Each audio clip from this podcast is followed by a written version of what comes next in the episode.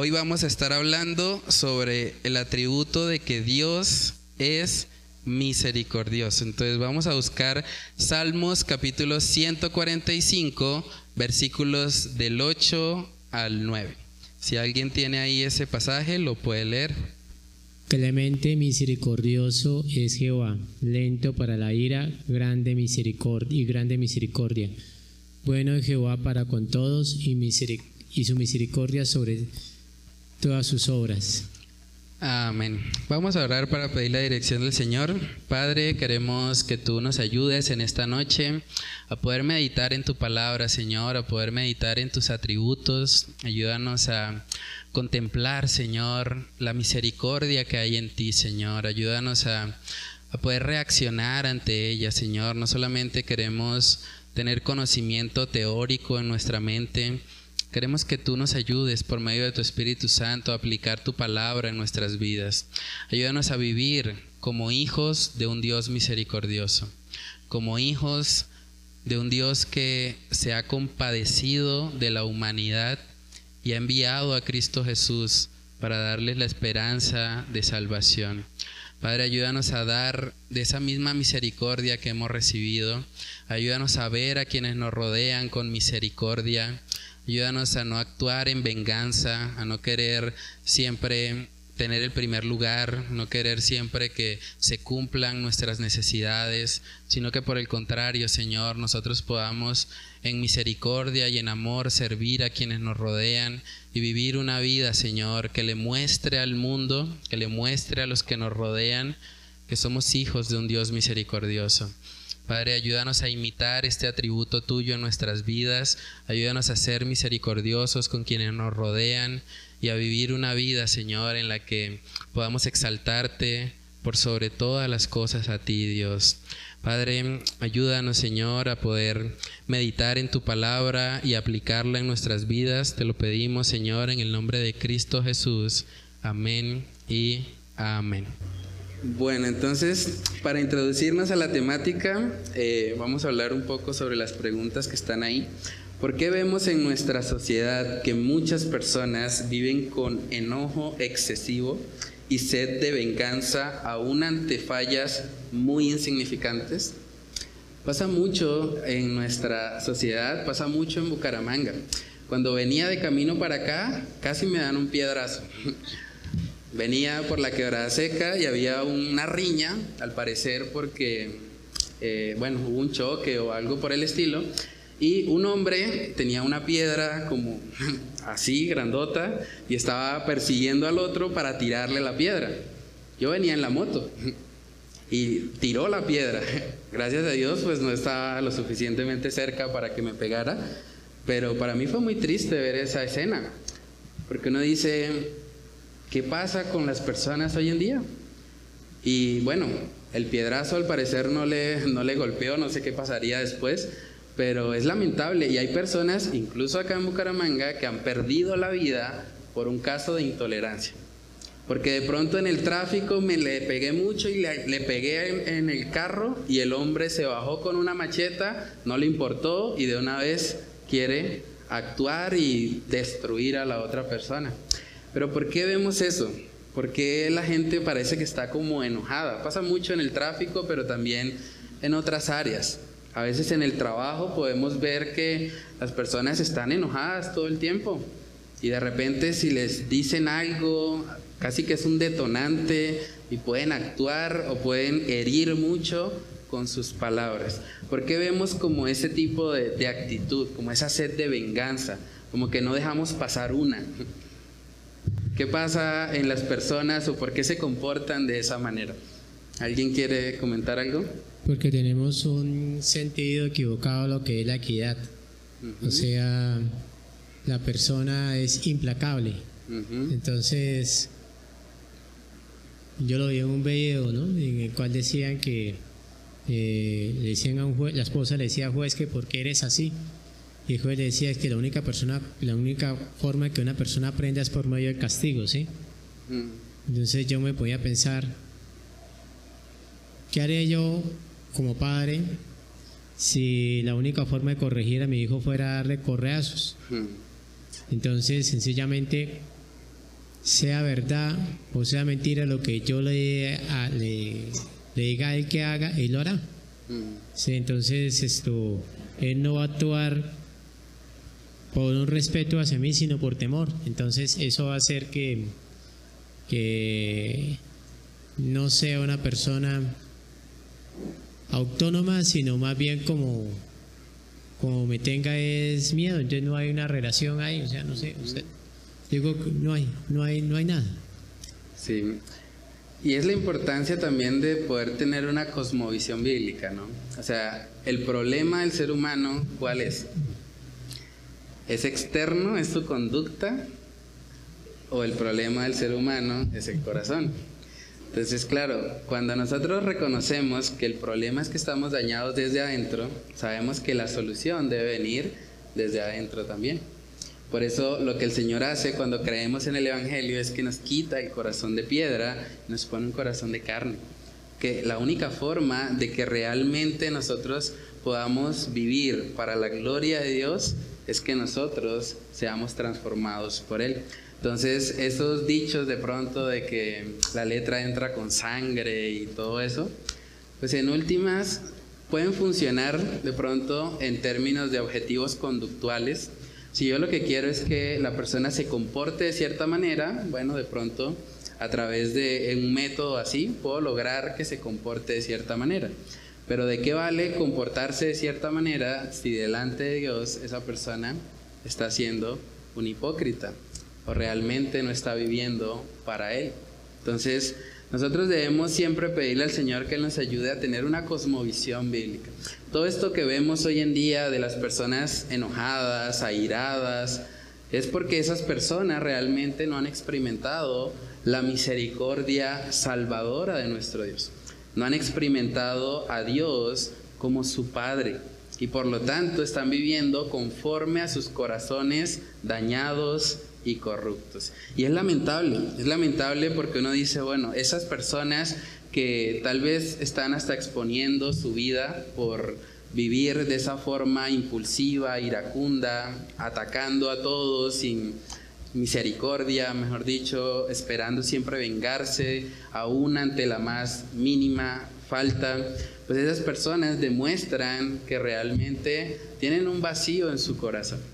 Porque lo que ellos están tratando de hacer es, a través del pecado, tratando de imponerse.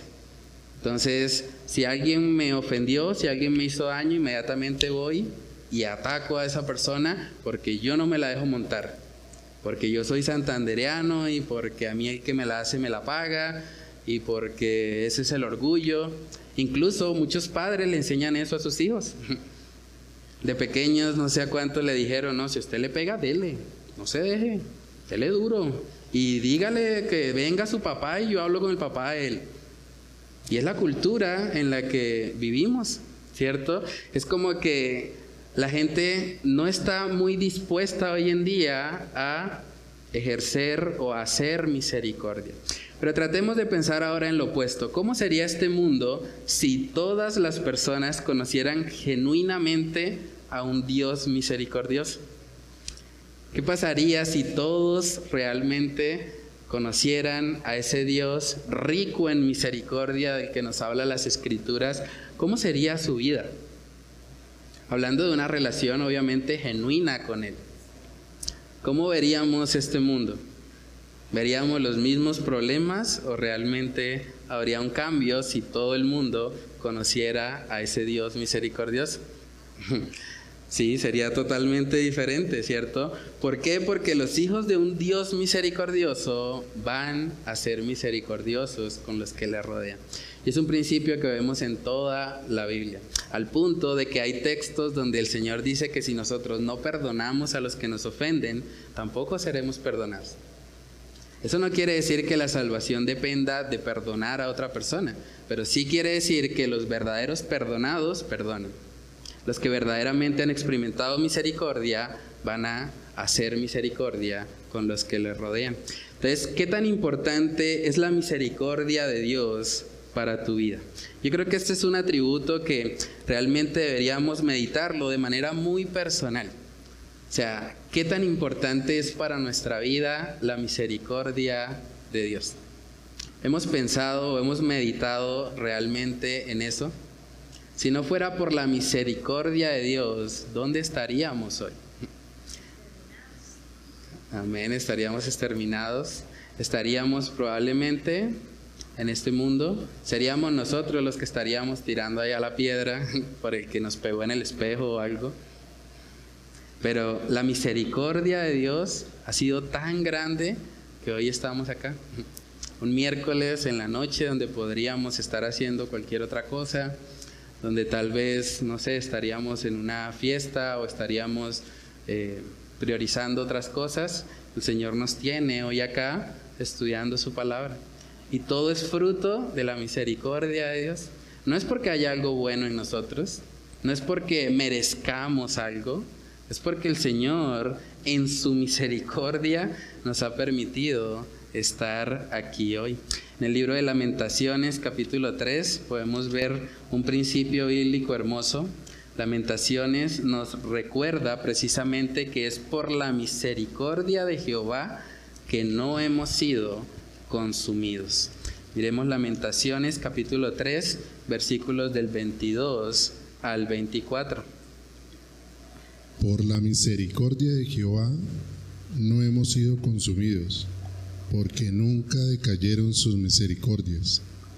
Nuevas son cada mañana, grande es. Mi porción es Jehová, dijo mi alma, por tanto, en él esperaré. Amén. La misericordia de Dios debe ser un motivo de ánimo y de gozo para nuestra vida cristiana. Dice que nuevas son cada mañana. ¿Qué sería de nosotros sin la misericordia de Dios? Somos cristianos, el Señor nos ha transformado, pero seguimos luchando con una naturaleza pecaminosa. Sí, en Mateo 7:7 dice, bienaventurados los misericordiosos porque ellos alcanzarán misericordia. Amén. Si realmente conocer la misericordia de Dios, meditar, tener una relación con ese Dios misericordioso, va a hacer que nosotros también seamos misericordiosos con los que nos rodean. Yo creo que como cristianos a veces podemos caer en el orgullo, a veces podemos caer en condenar a otra persona, porque muchas veces nos olvidamos de donde Dios nos rescató. Y creo que por eso el apóstol Pablo era tan enfático en mostrar su condición antes de Cristo. Porque cuando yo recuerdo de dónde me sacó el Señor, cuando yo veo a una persona pecando, viviendo para este mundo, yo voy a poder recordar, ese era yo. Ese pecador que tal vez veo en la discoteca, bailando, perdiendo su tiempo, tomando una vida totalmente perdida en este mundo pues un día ese era yo también. Si no fuera por la misericordia de Dios que un día me alcanzó, pues yo no estaría acá. Entonces, cuando nosotros meditamos en esto, eso nos ayuda a tener un corazón también compasivo y misericordioso, aún con aquellos que no conocen a Cristo. Y cuando vemos un hermano en la fe que comete una falla, que se equivoca, que peca, no lo vamos a condenar porque sabemos que es una persona por la que Cristo murió y que el Cristo que acabamos de cantar, que intercede ante nosotros, ante el trono celestial por nosotros, también intercede por ese hermano en la fe. Y aunque él haya pecado, aunque haya fallado y se haya equivocado, yo le puedo extender misericordia al contemplar la misericordia que Dios ha extendido sobre mi vida. Entonces es un principio que vemos en toda la Biblia. En Mateo capítulo 18 podemos ver una parábola que yo creo que resume muy bien lo que debería producir en nosotros la misericordia de Dios. Mateo capítulo 18, versículos del 23 al 25 nos habla de la parábola de los dos deudores. Mateo capítulo 18, versículos del 23 al 35, si alguien lo tiene ahí, lo puede leer. Por lo cual el reino de los cielos es semejante a un rey que quiso hacer cuentas con sus siervos. Y comenzando a hacer cuentas, le fue presentado uno que le debía diez mil talentos. A este, como no pudo pagar, ordenó su señor venderle y a su mujer e hijos y todo lo que tenía para que se le pagase la deuda. Entonces aquel siervo postrado, le suplicaba, diciendo, Señor, ten paciencia conmigo y yo te lo pagaré todo. El señor de aquel siervo, movido a misericordia, le soltó y le perdonó la deuda. Pero saliendo aquel siervo, halló a uno de sus consiervos que le debía cien denarios, y haciendo de él, le ahogaba diciendo, págame lo que me debes. Entonces su consiervo, postrándose a sus pies, le rogaba diciendo, ten paciencia conmigo, y yo te lo pagaré todo. Mas él no quiso, sino fue y le echó en la cárcel, hasta que pagase la deuda.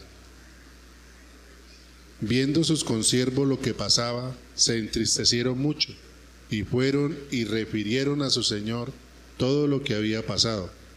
Entonces llamándole su señor le dijo, siervo malvado, toda aquella deuda te perdoné, porque me rogaste. ¿No debías tú también tener misericordia de tu consiervo, como yo tuve misericordia de ti? Entonces su señor, enojado, le entregó a los verdugos hasta que pagase todo lo que debía, todo lo que le debía. Así también mi Padre Celestial hará con vosotros, si no perdonáis de, todo corazón cada uno a su hermano sus ofensas. Amén. Tremendo eso, ¿no? No solamente es perdonar, es perdonar de todo corazón. Hay gente que dice, no, yo perdono, pero no olvido. Yo ahí, no, eso lo tengo ahí guardado y cuando pueda se lo recuerdo. Eso no es perdonar de todo corazón. ¿Qué hace el Señor con nuestras faltas? Las tira al fondo del mar. Es impresionante. Entonces, ver la misericordia que Dios ha tenido para con nosotros es como la parábola de los dos deudores. O sea, realmente la paga o, la deuda que nosotros teníamos contra Dios era infinita. Merecíamos el infierno eterno. Ahora, las fallas o los pecados que alguien comete en mi contra, pues en últimas, comparados con lo que yo le hice a Dios, al Todopoderoso, no son nada. Entonces, cuando meditamos en eso, realmente eso nos ayuda a poder perdonar, a poder ser misericordiosos con nuestros hermanos, a poder extender esa misma gracia que nosotros un día recibimos. La la alusión que hace ahí en el dinero está hablando de que él fueron 100 denarios. Un denario era el trabajo de un día. 100 denarios era el equivalente a 100 días de trabajo. Pero un talento equivalía aproximadamente a 6 mil denarios. Y este hombre debía 10 mil talentos y le fueron perdonados. O sea, 10 mil por 6 mil. Era impagable. En toda una vida de trabajo no iba a poder pagar eso porque está representando lo que era nuestra deuda con el Señor por nuestro pecado. Y si Dios nos ha perdonado tanto, ¿quiénes somos nosotros para no perdonar 100 denarios? Para no perdonar algo insignificante, algo que nos hacen a nosotros cuando en últimas nosotros merecemos eso. De hecho es menos de lo que genuinamente mereceríamos, que es el infierno mismo, porque es nuestra condición. Entonces, cuando contemplamos eso, contemplar la abundante misericordia de Dios debería producir en nosotros un anhelo ardiente y compasivo por ver que otros reciban de esa misericordia que nos alcanzó. Como creyentes debemos tener mucho cuidado. A veces podemos caer en tener un espíritu sectario, en pensar que somos los únicos. Ah, es que nadie es tan buen cristiano como yo. Es que nadie cumple con mi estándar. Es que yo sí cumplo, los otros pues les falta, los otros tienen que mejorar mucho.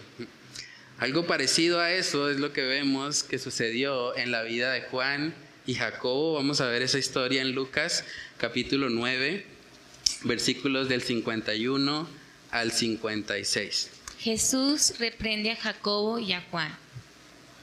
Cuando se cumplió el tiempo en que él había de ser recibido arriba, afirmó su rostro para ir a Jerusalén y envió mensajeros delante de él, los cuales fueron y entraron en una aldea de los samaritanos para hacerle preparativos.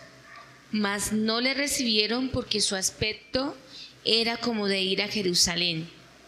Viendo esto sus discípulos Jacobo y Juan dijeron, Señor, ¿quieres que mandemos que descienda fuego del cielo como hizo Elías y los consuma?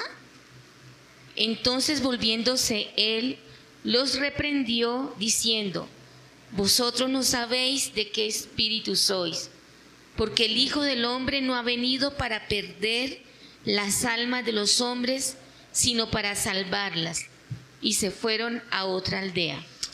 Amén. Tratemos de pensar por un momento en Juan y Jacobo. ¿Qué pudo haber pasado por la mente de ellos en ese momento para desear que descendiera fuego del cielo contra los samaritanos? Probablemente en ese momento, a pesar de que eran discípulos, caminaban con Cristo y demás, ellos probablemente pensaban, no, ellos merecen el fuego, nosotros no, ellos sí. Señor, manda fuego sobre ellos. Y eso pasa cuando como creyentes olvidamos de dónde nos rescató el Señor. Podemos ver a personas que tal vez están viviendo en este mundo, que están tomando, ¿sí? y decimos a veces, hmm, ojalá llegue el Señor, les caiga ya un fuego, una cosa. Sí, de pronto a veces no lo decimos porque obviamente no, no suena espiritual, no suena piadoso, pero podemos llegar a pensar eso. Incluso hay personas que me dicen, claro, como creyentes nosotros tenemos la esperanza de la segunda venida y anhelamos eso, esperamos que un día el Señor vuelva. Pero no esperamos eso para que el Señor destruya a todos. Porque hay mucha gente que piensa, bueno, ojalá venga Cristo ya para que se acabe la comunidad LGBTI, para que se acabe esto, para que destruya aquí, para que acabe con esto. Pero en últimas, nosotros un día éramos esos pecadores. La ira de Dios también estaba sobre nosotros. Fue por la misericordia de Dios y porque un día Él nos habilitó para creer el Evangelio que nosotros pudimos ser rescatados de esa condición. Otro personaje muy interesante en la Biblia es Jonás. Jonás dice la palabra que se enojó por la misericordia de Dios, imagínense, siendo él un creyente, siendo un profeta de Dios, ese hombre no quería ir a predicar a los de Nínive porque él decía, no, Señor, yo le predico a esa gente y esa gente mala, perversa. Y esa gente, tú tienes misericordia y no, yo no quiero eso. Y a veces pasa que como creyentes podemos tener la misma actitud de Jonás. Ah, eso yo no le voy a predicar, eso ya mejor que se vaya para el infierno. Eso ya no tiene arreglo. O ese es tan malo que merece la ira de Dios. Y de hecho Jonás planificó todo después de su predicación para sentarse a ver cómo el Señor derramaba su juicio sobre Nínive. Pero Dios en su infinita misericordia permitió que estos hombres respondieran al Evangelio y por lo tanto les extendió de su misericordia. Miremos Jonás capítulo 4, versículos del 1 al 3 para ver hasta dónde llegó el enojo de este hombre. Pero Jonás se apesadumbró en extremo y se enojó. Y oró a Jehová y dijo, Ahora, oh Jehová, ¿no es todo lo que yo decía estando aún en mi tierra? Por eso me apresuré a huir a Tarsis, porque había yo, porque sabía yo que tú eres Dios, clemente y piadoso, tardo en enojarse y de grande misericordia, y te arrepientes del mal. Ahora pues, oh Jehová, te ruego que me quites la vida, porque mejor es la muerte que la vida. Tremendo eso, ¿no? O sea, Jonás llegó a afirmar que prefería que le quitasen la vida, con tal de no ver la misericordia que Dios iba a tener sobre una nación. O sea, hasta ese punto puede llegar una persona y es impactante. Jonás probablemente fue salvo, vemos que Jesús lo menciona a él en los evangelios y también el libro de Jonás viene siendo como un testimonio del arrepentimiento de él, porque el libro fue escrito por él. Y es bastante interesante porque el hecho de que Jonás no omitiera estos aspectos nos habla muy probablemente de su arrepentimiento.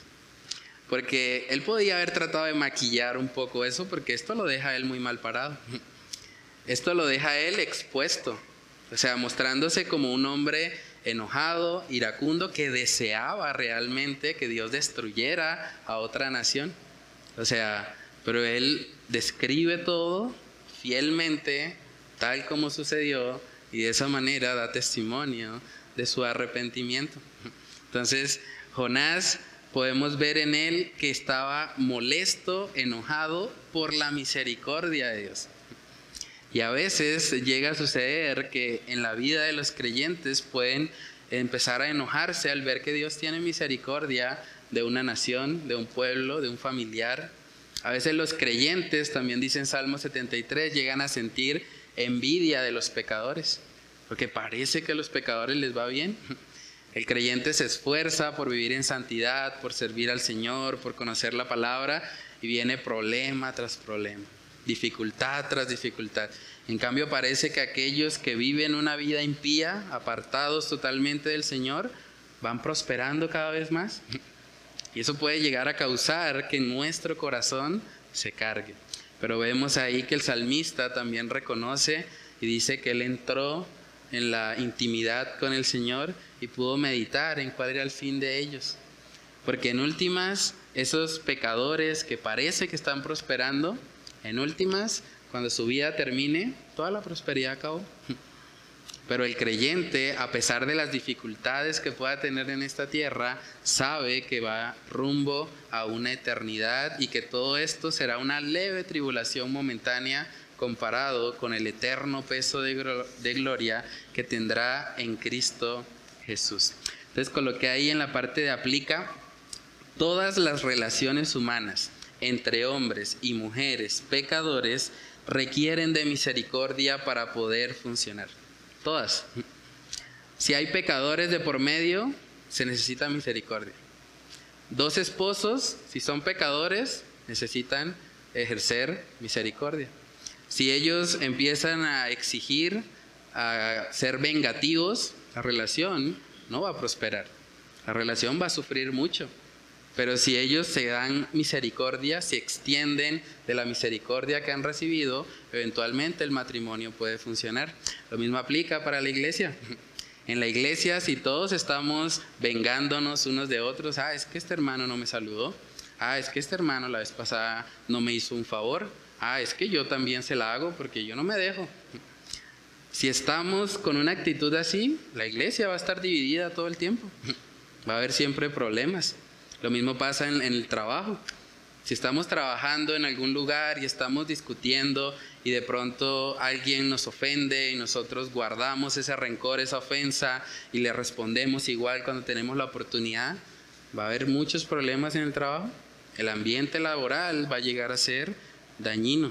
Entonces, todas las relaciones humanas entre hombres y mujeres pecadores requieren de misericordia. Por lo tanto, los cristianos, hijos de un Dios misericordioso, estamos llamados a no solo ser receptores, sino dadores de misericordia para quienes nos rodean. Preguntémonos a manera de reflexión, ¿qué tan misericordioso eres cuando las personas pecan en tu contra? Es una realidad. Si usted convive con pecadores, lo van a ofender. Si no lo han ofendido, va a suceder. Pero ¿cómo vamos a reaccionar cuando nos ofenden? ¿Vamos a desatar toda nuestra ira, a desquitarnos o a guardar ese resentimiento, esperar la oportunidad para desquitarme, para sacarme la espinita? ¿O vamos a extender misericordia? También preguntémonos, ¿qué tan rápido condenas o guardas rencor en tu corazón? ¿Qué tan rápido somos para eso? Por nuestra naturaleza pecaminosa, nos cuesta perdonar rápidamente. Pero ¿cómo es el perdón de Dios hacia sus hijos? Cuando nosotros fallamos, cuando pecamos, ¿qué dice la palabra? Acercaos confiadamente al trono de la gracia. En el Señor podemos correr, aún habiendo cometido el pecado, podemos salir corriendo inmediatamente a los pies de Cristo en busca de perdón y reconciliación. El que confiesa sus pecados, dice la palabra, hallará misericordia. Entonces el que confiesa sus pecados y se aparta hallará misericordia. Entonces es una realidad. Nosotros al recibir una misericordia tan abundante de parte de Dios, deberíamos pedirle también al Señor que Él nos ayude a dar de esa misma misericordia a los que nos rodean. Que no seamos reconocidos como personas impulsivas, reactivas, que atacan inmediatamente al otro, sino más bien personas que pueden extender misericordia. Personas que no dan al otro lo que merece muchas veces, sino que refrenan su maldad, refrenan el castigo que esa persona merece por amor y por misericordia a su alma. Santiago capítulo 2, versículo 13. Ese texto habla del principio que hablamos, que se ve a lo largo de las escrituras, de que los perdonados perdonan. Porque juicio sin misericordia se hará con aquel que no hiciere misericordia. La misericordia triunfa sobre el juicio. Amén. Dice que juicio sin misericordia se hará con aquel que no hiciere misericordia. Una persona que no tiene misericordia es probable que no ha conocido a Dios. Es probable que realmente no ha meditado por lo menos lo suficiente en lo que Dios hizo por él o por ella en cómo Él le rescató, en cómo Él pagó una deuda mucho más grande de la que Él podía pagar y de esa manera la persona está viviendo contraria a lo que el Señor ha establecido. Es impactante, uno puede ver en las redes sociales incluso testimonios de personas cristianos que han perdonado a asesinos de su hijo. Y eso es algo muy impactante. O sea, yo tengo un hijo, si alguien matara a mi hijo, me costaría perdonarlo. Pero la obra que Dios hace en nosotros nos lleva a recordar y a meditar. En últimas, ese asesino no es muy diferente a mí, porque yo también he aborrecido a otro y la palabra dice que el que aborrece a otro es homicida. Y cuando nosotros meditamos en la abundante misericordia de Dios, eso nos lleva a perdonar, nos lleva a dar misericordia a los que nos rodean. Y debería ser una característica en nosotros los cristianos no deberíamos ser reconocidos como los peleoneros, como los contenciosos, los que todo el tiempo están buscando eh, desquitarse de cada cosa que les hacen. Más bien deberíamos ser reconocidos como los que dan misericordia, como aquellos que cuando reciben mal, pagan con bien. Aquellos que cuando les hacen daño, ellos buscan servir. Ellos no pagan de la misma manera que reciben, porque son hijos de un Dios misericordioso. Es triste, incluso pasa mucho en las redes sociales. Entre cristianos vemos que hay debates totalmente fuera de la misericordia. Entonces un cristiano hace un video y dice, bueno, yo creo que esto es así, y el otro hace otra video reacción y dice, no, esto está mal, y ese es un hijo del diablo, y el que dice eso está pecando, y es increíble, parece una batalla campal ahora las redes sociales entre cristianos. Y es lamentable, porque en últimas, ¿qué dicen las personas? No, mire, eso sí es que cristianos, peleando. Pelean más entre cristianos que entre la gente del mundo. Yo he escuchado gente no creyente decirme eso, pero venga, yo veo que en el trabajo hay como un mejor ambiente porque allá no son cristianos. En cambio, entre cristianos es una tensión porque están peleando todo el tiempo. Eso están allá a ver quién tiene la verdad, quién no. Y no debería ser así. En la medida que conocemos más al Señor, en que profundizamos en la palabra, eso debería llevarnos o transformarnos para ser personas misericordiosas, para ser personas no contenciosas, sino personas que puedan ejemplificar el carácter de un Dios amoroso. Y es lo que habla Colosenses capítulo 3, vamos ahí. Colosenses capítulo 3 nos dice cómo debería ser la vestimenta de un cristiano. Colosenses capítulo 3, versículos del 12 al 13. Vestidos pues como escogidos de Dios, santos y amados, de entrañable misericordia, de benignidad, de humildad, de mansedumbre, de paciencia, soportándoos unos a otros y perdonándonos unos a otros si alguno tuviere queja contra otro, de la manera que Cristo os perdonó, así también hacedlo vosotros. Amén. Es interesante la palabra, ¿no? Entrañable misericordia. O sea, es una misericordia que sale de adentro, de las entrañas, de nuestro ser, es algo genuino, es algo auténtico. Y debería ser la vestimenta del creyente, debería ser como nos reconocen, como personas que genuinamente amamos y perdonamos a los que nos ofenden, así como Cristo también nos ha perdonado a nosotros.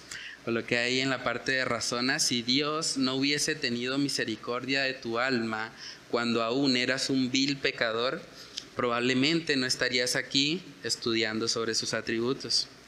Un cristiano inmisericordia es una contradicción de términos. Un cristiano que no ejerce misericordia es una contradicción, porque es una persona que ha recibido misericordia y que se identifica como un hijo de un Dios misericordioso. Con lo que hay también el mayor acto de misericordia que puedes hacer por tu prójimo es predicarle fiel y apasionadamente el Evangelio de salvación. Sé misericordioso. Debemos ser misericordiosos porque nuestro Dios es misericordioso. Porque cuando meditamos en todo lo que el Señor ha hecho por el bien de nuestras almas, deberíamos ser humillados delante de Dios y reconocer que le necesitamos. Reconocer que solamente ese Dios de misericordia puede producir en nosotros esa misericordia para los que nos rodean.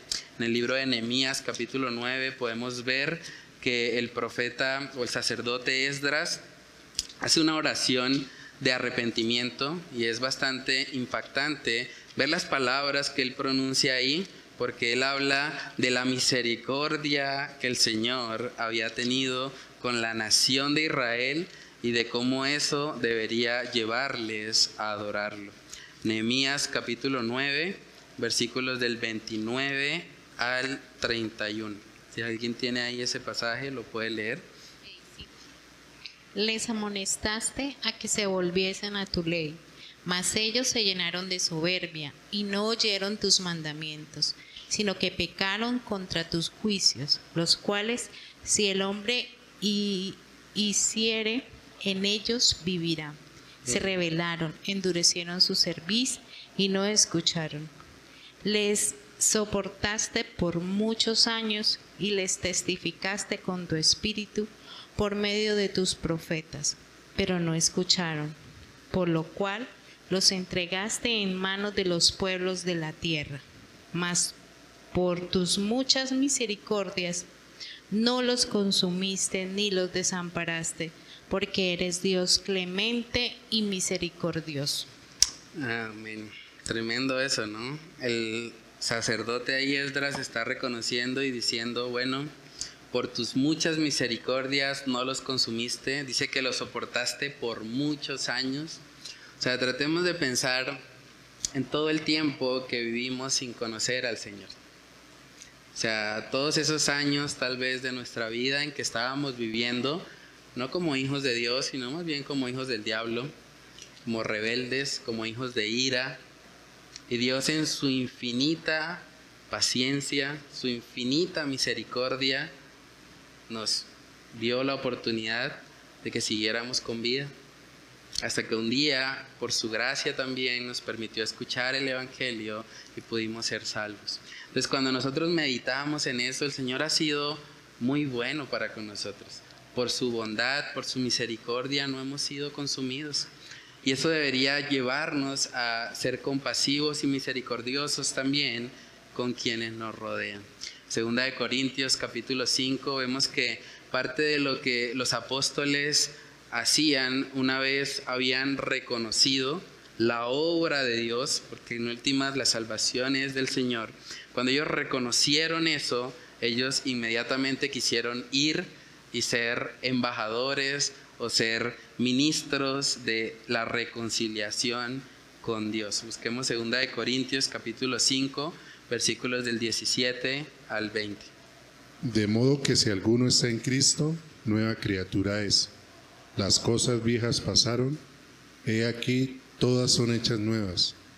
Y todo esto proviene de Dios, quien nos reconcilió consigo mismo por Cristo y nos dio el ministerio de la reconciliación, que Dios estaba en Cristo reconciliando consigo al mundo, no tomándoles en cuenta a los hombres sus pecados, y nos encargó a nosotros la palabra de la reconciliación.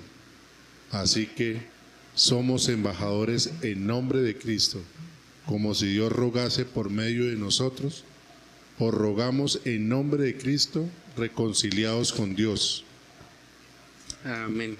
Es interesante eso, ¿no? Porque aquí vemos un reconocimiento de que el nuevo nacimiento es obra de Dios. Porque luego de decir, de modo que si alguno está en Cristo, nueva criatura es, las cosas viejas pasaron, y aquí todas son hechas nuevas, en el 18 dice, y todo esto proviene de Dios. O sea, reconocer que la salvación es del Señor no debería menguar mi evangelismo. Y es triste porque hoy en día, por un sobreénfasis que se ha hecho en la soberanía de Dios, en que la salvación es de Él, mucha gente ha reaccionado de forma contraria a lo que la Biblia dice. Ah, no, la salvación es del Señor. No, eso. Los que se han de salvar llegarán. Dios añade a su iglesia a los que han de ser salvos. Yo, ¿para qué me esfuerzo? ¿Para qué evangelizo? No, eso que lo hagan otros. En últimas, Dios puede usar hasta las piedras para hablar. Y usan ciertos pasajes bíblicos para tratar de argumentar una posición en la que no evangelizan. Es triste porque incluso hay iglesias acá en Bucaramanga que prácticamente son clubes son lugares donde ellos están esperando que la gente llegue sola. No salen a evangelizar, ni siquiera tienen letrero, porque dicen, ¿para qué un letrero si los que han de ser salvos llegarán? Pero esa no fue la reacción de los apóstoles. Cuando ellos meditaron, sí, el nuevo nacimiento, todo esto proviene de Dios, ahora contemplando esto, vamos a rogarle a las personas que se reconcilien con Dios. Tenemos ese ministerio de la reconciliación. Hemos sido salvados, no nos podemos quedar con esto. Tenemos que ir y compartirlo con otros. Y esa debe ser la reacción del creyente al Evangelio. ¿Qué vemos en la mujer samaritana?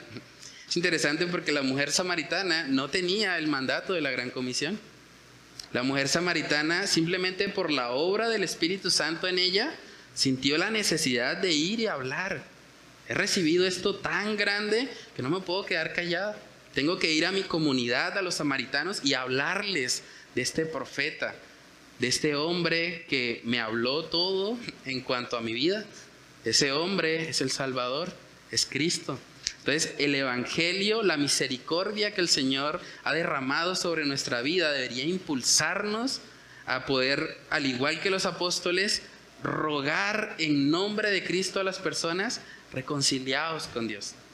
En última, sí, solo se han de salvar los que el Señor ha escogido. Y es algo que nosotros no conocemos quiénes son, pero en la práctica nosotros deberíamos rogarle a las personas, reconcíliense con Dios, vengan a Él. Hay oportunidad de misericordia. Mientras usted esté vivo, esté respirando, usted puede recibir este mensaje. Y debería ser una carga, un anhelo en nuestros corazones. El apóstol Pablo incluso decía, preferiría ser anatema con tal de que alguno de mis hermanos en la carne, los israelitas, mis familiares, alguno de ellos viniese al Evangelio.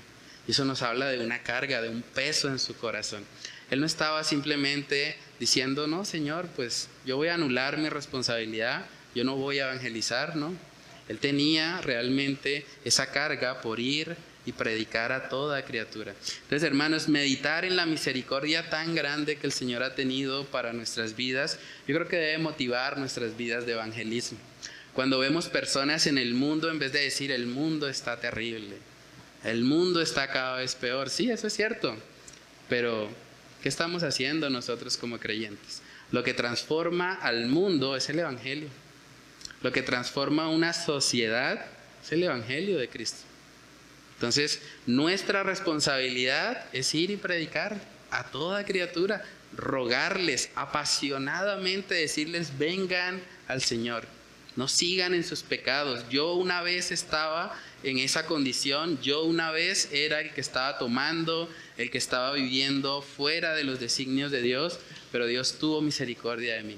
Y si tuvo misericordia de mí, puede tener misericordia también de tu alma. Y es importante que nosotros podamos compartir eso con los que nos rodean. Con lo que hay una frase también para meditar. El pastor John Piper dijo, ¿cómo podría yo guardar rencor contra alguien cuando la ofensa contra mí ni se acerca un poco a la magnitud de mi ofensa contra Dios. Cuando meditamos en eso, realmente no hay razón para tener rencor en contra de nadie. Y yo creo que esto debe también llevarnos a examinarnos. Tenemos algo en contra de alguien, en contra un hermano, en contra un familiar, en contra de un amigo, a un vecino, a un conocido. Nuestros corazones deberían estar libres de rencor. ¿Por qué? Porque hemos sido perdonados. Porque Dios ha sido misericordioso con nosotros y por lo tanto nosotros podemos también ser misericordiosos con los demás. Coloqué en la parte de atrás algunas actividades de profundización. Yo les compartí los videos por el grupo del Faro. Una prédica del pastor Miguel Núñez que se llama La misericordia de Jesús y mi necesidad. Es muy interesante porque habla de cómo aplicarlo a nuestra vida. Y también les coloqué otro del pastor Charles Spurgeon que se llama La entrañable misericordia de Dios. Lo que hablábamos de Colosenses, la misericordia nace de las entrañas, nace realmente de un corazón transformado y el mejor testimonio de eso lo tenemos en nuestro Dios. Entonces pueden ver las enseñanzas y escribir ahí en el recuadro las principales enseñanzas de ambos videos. Y otro eh, artículo que les compartí también muy interesante se llama Transformados por la misericordia de Dios y habla sobre el libro de Jonás, de cómo Jonás, a pesar de su pecado, a pesar de que ese hombre actuó realmente de forma inmisericordia, sin misericordia, vemos que el hecho de que él registrara sus fallas es una evidencia probablemente de que este hombre se arrepintió y reconoció realmente al Señor y nos dio ese libro para mostrarnos cómo no deberíamos reaccionar ante la salvación de las almas. Entonces, pueden leer ahí el artículo, también es interesante, y escribir las enseñanzas en el recuadro. Y por último, coloqué cómo impacta tu vida de adoración meditar en que solo por la misericordia de Dios tu alma no se encuentra en estos momentos en el lago de fuego por la eternidad.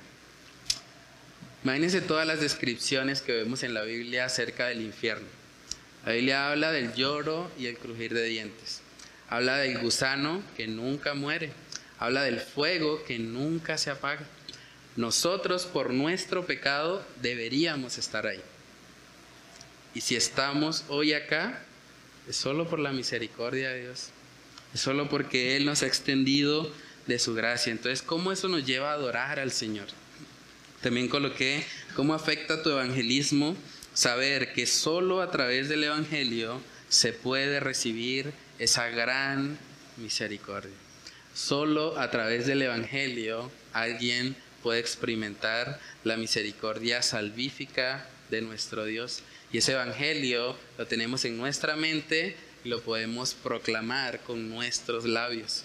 Cuán importante es aprovechar cada oportunidad que tenemos para hablar de las buenas nuevas de salvación.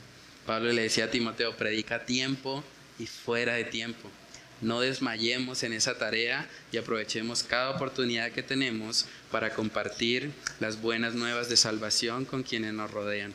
Entonces, no sé si alguien tiene alguna pregunta sobre el tema de hoy, alguna, algún comentario sobre que Dios es misericordioso. Entonces, eso nos lleva a pensar a que si vivimos y no tenemos la misericordia de Dios, igual es nada. Sí, mejor es su misericordia que la vida. Su misericordia nos da la esperanza de una vida eterna. Y esta vida, pues, tarde o temprano terminará, ¿cierto? Eh, este, muchas veces escuchamos eh, cuando hay problemas entre, entre cristianos eh, decir, no, yo lo perdono y le entregué a Dios y le pido a Dios que obre con justicia. Y la cuestión es, si nos quedamos esperando la justicia y estamos analizando si Dios obra a favor mío o no, mm. entonces tenemos que ser realmente sinceros con Dios y manifestar si he perdonado, he perdonado. Si he tenido misericordia de quien me ha hecho daño, debo tener misericordia y no olvidar, o sea, no recordar más ese suceso. Porque a veces caemos en ese error de decir, bueno, Señor, ¿qué, qué pasó? Tú no has obrado. Entonces, es una falta de misericordia. Sí. Y a veces esperamos, no que Dios obre con justicia, esperamos que Dios obre como a nosotros nos parece que debería ser su justicia. Pero delante de Dios puede ser que no veamos nunca lo que esperamos que le pase a la otra persona y aún así deberíamos descansar en el Señor. O sea, hay personas que realmente viven injusticias muy fuertes. Yo estoy ahorita en un caso bastante fuerte de consejería donde probablemente una persona termine en la cárcel y no es justo. Pero yo le dije a esa persona, en últimas, si eso llegase a suceder, descanse en el Señor. Porque Dios se va a encargar. Y puede ser que usted no vea a la otra persona pagando por lo que le hizo, pero eventualmente en el tiempo de Dios, puede ser que no sea en esta vida, Dios se va a encargar de hacer justicia. Al final de la historia humana vemos que no hay impunidad. Dios se encarga de darle a cada uno lo que merece. Entonces podemos descansar en eso, podemos saber que el Dios justo ha de obrar y que nosotros como hijos de un Dios misericordioso simplemente debemos extender esa misericordia y no buscar vengarnos. Entonces, bueno, vamos a orar y a pedir al Señor que Él nos ayude a, poner por obra esto que hemos aprendido y, que pueda ser una realidad en nuestras vidas. Algo que realmente siempre trato de enfatizar es que en estos estudios que hacemos debemos pedirle al Señor que no solamente sea conocimiento teórico. Señor, yo quiero ser misericordioso de verdad. Yo no quiero simplemente saber o recordar o meditar textos bíblicos que no aplico. Yo más bien quiero que esto sea una realidad, que de verdad cuando alguien me ofenda, yo pueda reaccionar y ser misericordioso. Que de verdad las personas que están a mi alrededor me puedan reconocer no como alguien reactivo, vengativo, sino más bien como alguien que está dispuesto siempre a dar misericordia. Entonces vamos a orar y a pedirle al Señor que nos ayude en ese propósito. Padre, te damos muchas gracias en esta noche, Señor, por permitirnos meditar en este atributo tuyo, Señor, en que eres un Dios misericordioso. Eres un Dios, Señor, que obra de formas que a veces no logramos comprender, pero Padre, podemos siempre descansar en que tu misericordia es mejor que la vida, en que aún las situaciones difíciles, adversas que llegan a nuestra vida, Padre, nosotros podemos recordar que tú estás al control. Podemos recordar que tú eres soberano y que aún las situaciones difíciles las puedes encaminar para nuestro bien y para tu gloria. Padre, oramos para que tú nos ayudes a poder dar misericordia a los que nos rodean. Yo te pido por las familias, Señor, por los esposos que están hoy acá o que están escuchando tal vez a través de las redes, a través de Spotify. Padre, que tú les ayudes por medio de tu Espíritu Santo a poder ser misericordiosos en medio de su relación, a poder ser misericordiosos en medio de las fallas que hombres y mujeres pecadores cometen cada día, que podamos meditar, Señor, en que hemos sido perdonados y que por lo tanto estamos llamados también a perdonar.